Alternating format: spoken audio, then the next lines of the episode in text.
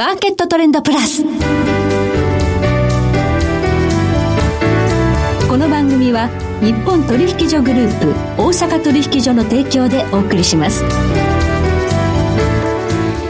皆さんご機嫌いかがでしょうか？大橋ろ子です。コモディティ日経平均先物などデリバティブ取引の最前線の情報をピックアップ。え今日はエネルギーアナリストの大場紀明さんをスタジオにお迎えしています。大場さんこんにちは。こんにちは。よろしくお願いします。どうぞよろしくお願いいたします。さて原油価格なんですけれども足元でその40ドルっていうのはずっとこう守ってたんですがこれ割り込んじゃってそうですね。37ドル台まで緩んできました。これどうしたんでしょうか？はい。まあいろいろ見方あると思うんですけども、はい。私が注目しているのは中国の輸入が、えー減ってきたということなんですね。中国かなり買ってたんですか？そうですね。あの4月5月に原油価格がもう暴落した頃からですね、はい。まあ、安い時にたくさん買い込むとはい。いうことで、ええ。あの中国の輸入がですねその需要の、えー回復ということとは関係なく、はい。あの安い時に安い時に買っておこうそうですね、ん。でタンクの建設なんかもすごい活発だったんですけども、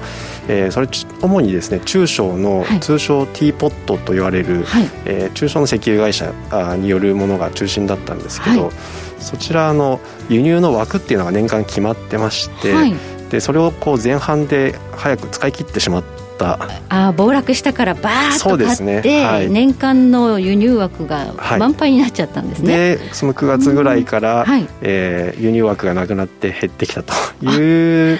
ことで、はい。まあ、見せかけの需要が、はい。えー消えてしまってですねあの支えきれなくなったということかなと。下落してきたとです。そうですね。じゃあこれはもう需要とか関係ないんですね。そうですね。はい。中国の存在が大きかったということそうでですはい。でここからあのやっぱコロナがどういうふうに収束して需要が回復するかっていうところが焦点になってくるというこそうでとですすね。ね。はい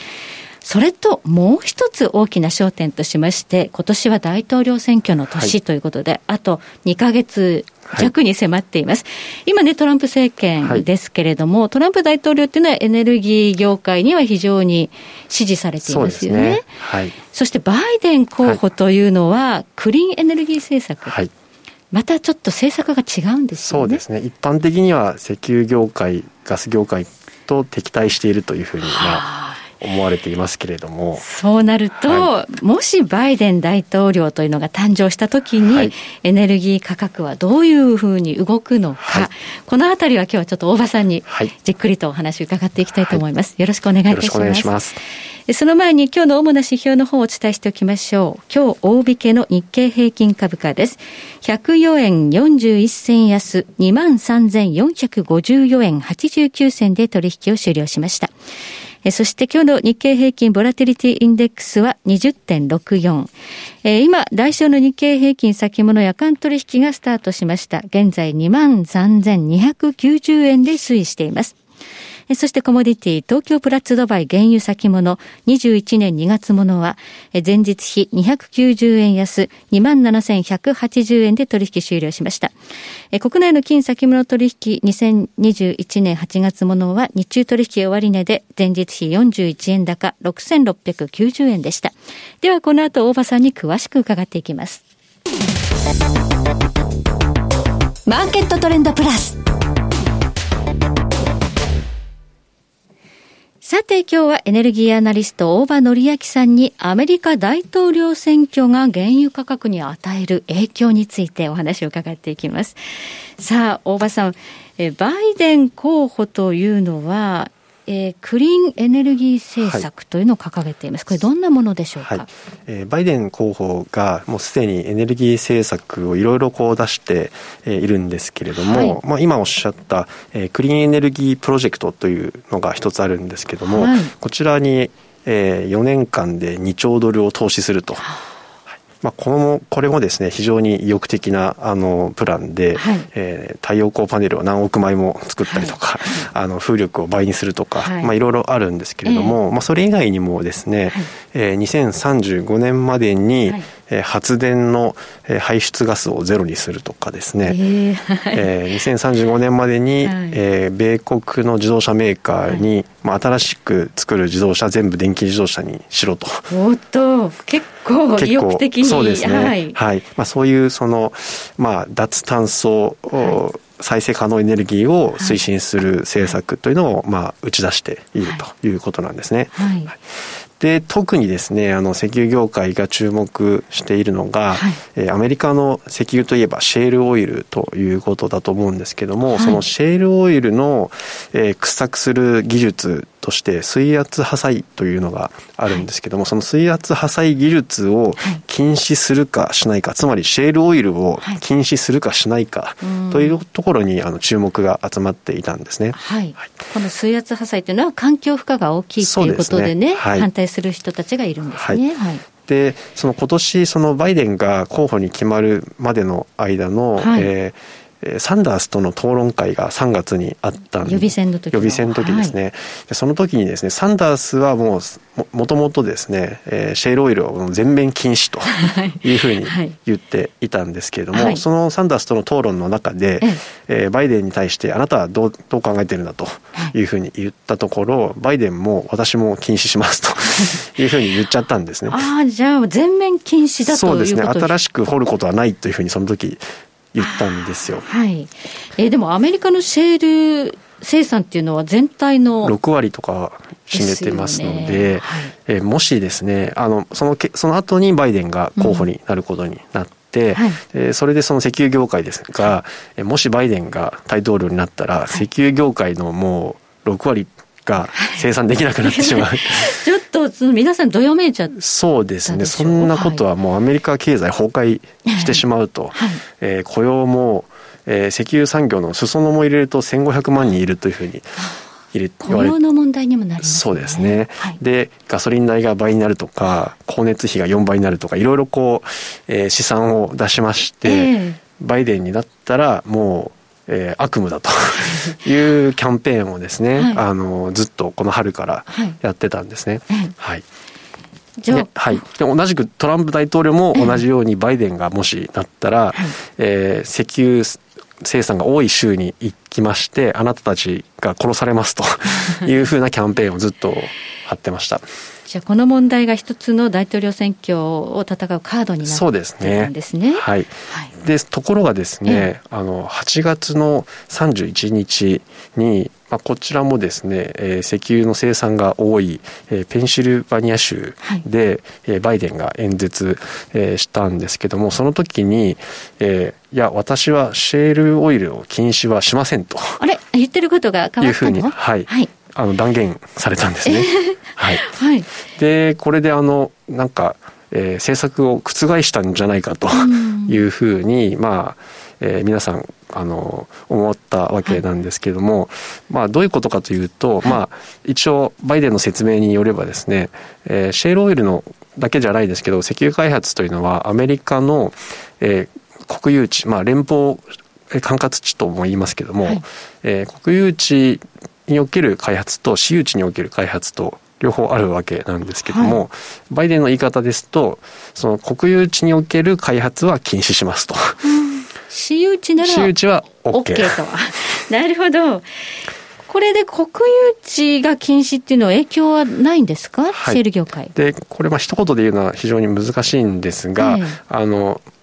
そうですね。生産今生産されてるシェールオイルの9割ぐらいは、はい、あの私有地なんですね。でなのでそういう意味では影響は、うん、えー、小さいですし、はい、でまあ、州によってはですね州とかの企業によっては、はい、あえて連邦管轄地国有地に特化して、はい、えー、生産している企業とか、はい、あの連邦管轄地の、えー、シェールオイルの比率が多い州とかっていうのもあるので結構濃淡はあるんですけども、はい、まあ、全体として見れば国有地だけの禁止っていうのはそれほど大きな影響にはならないと。はい そうすると、このシェールの規制というところにに限定してみれば、はい、あまりあのトランプ大統領とバイデンさんとではこうそうですね。思ってたほどではなくて、はい、石油産業が受け入れ可能なあの範囲だと。いう。そうですね、はい、少し柔らかくなったということですね、はい、もしこれ、規制強化で6割が、ね、生産できなくなるということになると、原油価格はものすごく上がる可能性があったんだけれども、はい、そうそうではなくなったかもしれない、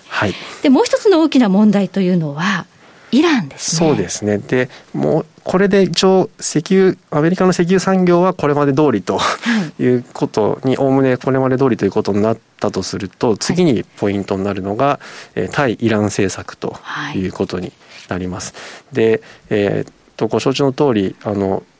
イランの核合意というものをトランプ大統領は覆してイランが石油を輸出できなくなってしまったというのが今の状態なんですけれども、はい。はい、一応バイデン候補は、はい、えー、対イラン政策を緩和するというふうに、はい、えー、考えられています。はい、で仮にその来年ですね、えー、対イラン制裁を取り下げて、イランが石油を輸出してもいいと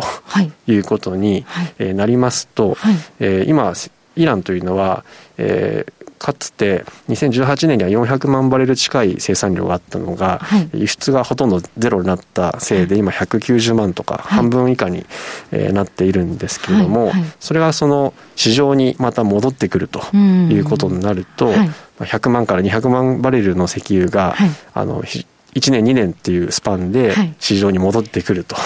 い。うことになりまして、でおそらくこれあの OPEC としてはダメとも言えない、えー、まあ、これまで制裁でできなかった、そうですね。制裁のせいでできなかった分ですので、はい、それだけこう今ただでさえ供給過剰の,、あの状態にあるところに、イランがまた市場に復帰するとなると、またさらにこうう供給過剰になり。そう供給過剰に加速すると。原油価格は下がるリスクがあると、ね、はい、じゃあイランに対する制裁をバイデンさんがどのように扱うかというところは非常に大きな。そういうことになりますね、はい、もし復帰となったら他の OPEC 加盟国でまた減産をしなきゃ価格は保てないということになるんでしょうか。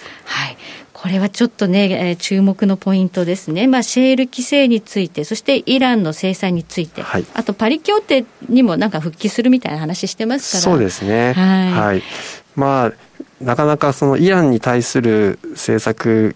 に、えー、バイデン候補があまりはっきりとしたことを言ってないので、うん、実際当選してした段階でどのタイミングでどういう行動を取るかっていうのはなかなか読めないところでは あるんですけれども、はい、えー、まあ、シェール規制よりもですねやはりあのかつて生産していた量にまた戻るだけっていうこととすでに、えー、タンカーに、えー、石油を積んでえー、もう停泊している分が、はい、えー、6000万バレルぐらいあるというふうに、余剰なんですね、えー、言われてますので比較的早いあのスピードで市場に供給が復帰してくる可能性は十分あると思います、はい、今ね、大統領選も間近ということで、両候補とも、ちょっと発言の内容が微妙にこう修正されたりそうですね。側面もありますからね。そうなんですよね、はい、で結構、各国政府あの、バイデンが当選することを前提に、はい、イランの社会復帰を考えていろいろ石油を輸入いつできるなと対応しなきゃいけなくなってるというところもあるんですね。ねはい、はい、注目です。え今日はエネルギーアナリスト大場紀明さんにお話を伺いました。大場さんどうもありがとうございました。ありがとうございました。えそして来週22日秋分の日で番組お休みとなります29日は金融貴金属アナリスト亀井浩一郎さんをお迎えいたしまして金が分かれば世界が見えるをテーマにお送りいたしますそれでは全国の皆さんごきげんよう